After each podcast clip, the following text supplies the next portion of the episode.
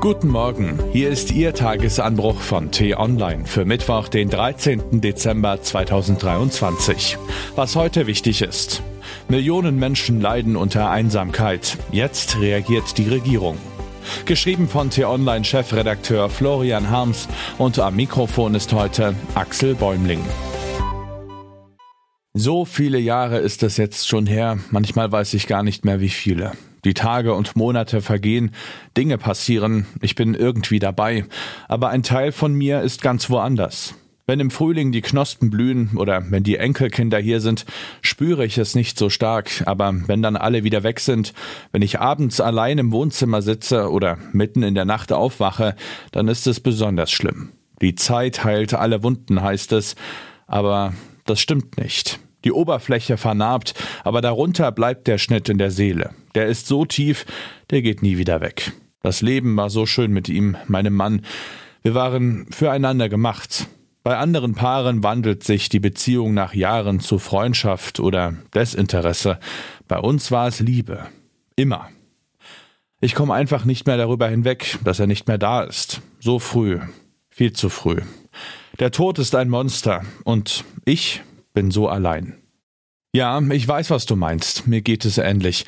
Früher stand ich mitten im Leben, hatte immer viel um die Ohren. Projekte unter Hochdruck haben wir durchgezogen. Gemeinsam waren wir stark. Ich habe meine Arbeit geliebt und wurde von den Kollegen geschätzt. Bei einigen war es fast Freundschaft.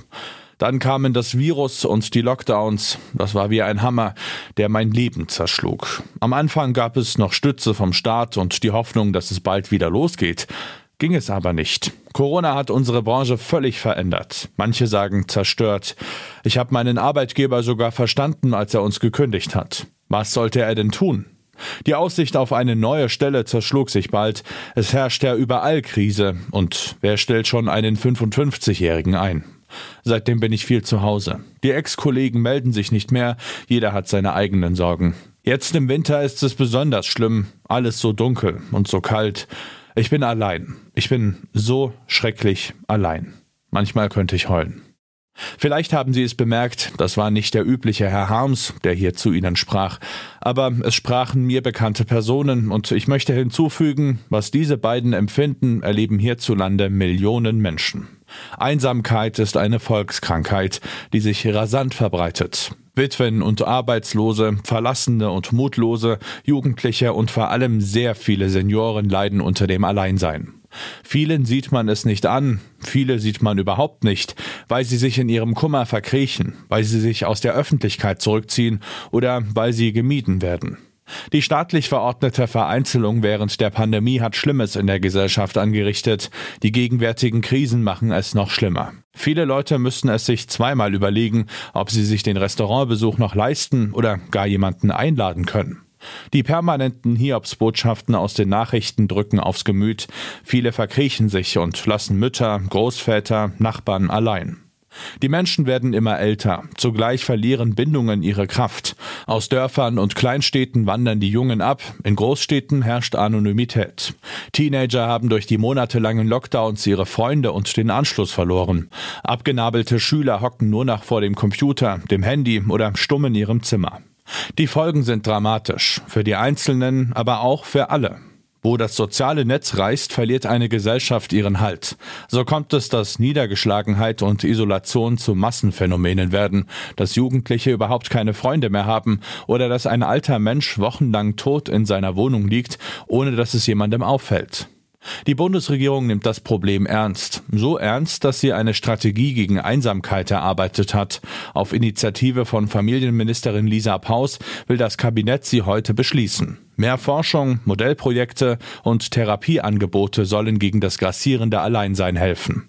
Ein Einsamkeitsbarometer soll die Verbreitung von Einsamkeit in der Bevölkerung regelmäßig untersuchen. Vereine, Verbände, Stiftungen und Religionsgemeinschaften sowie Unternehmen werden eingebunden. Ziel ist eine breite zivilgesellschaftliche Aktion gegen das Alleinsein. Wobei es nicht damit getan ist, dass die Politik das Problem ernster nimmt. Erfolgreich bekämpfen lässt es sich nur durch die ganze Gesellschaft. Wie wäre es also, wenn sich alle, die das jetzt hören, eine kleine Aufgabe vornehmen?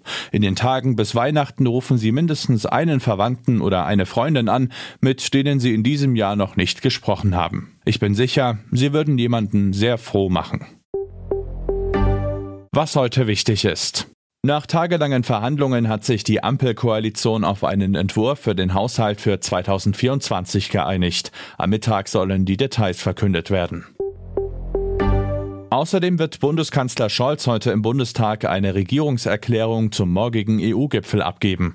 Die 27 Staats- und Regierungschefs wollen über die Eröffnung von Beitrittsverhandlungen mit der Ukraine entscheiden und dem kriegsgebeutelten Land für die kommenden Jahre weitere Hilfen in Höhe von 50 Milliarden Euro spendieren.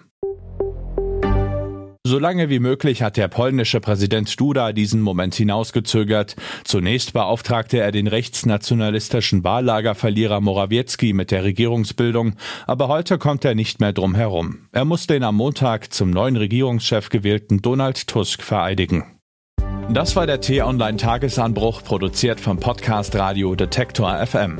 Uns gibt's auch morgen wieder und am Wochenende blicken wir im Podcast Diskussionsstoff in einer tiefgründigen Analyse auf ein aktuelles Thema. Hören Sie mal rein. Abonnieren Sie den Tagesanbruch-Podcast, um keine Folge mehr zu verpassen. Vielen Dank fürs Zuhören und Tschüss. Ich wünsche Ihnen einen schönen Tag. Ihr Florian Harms.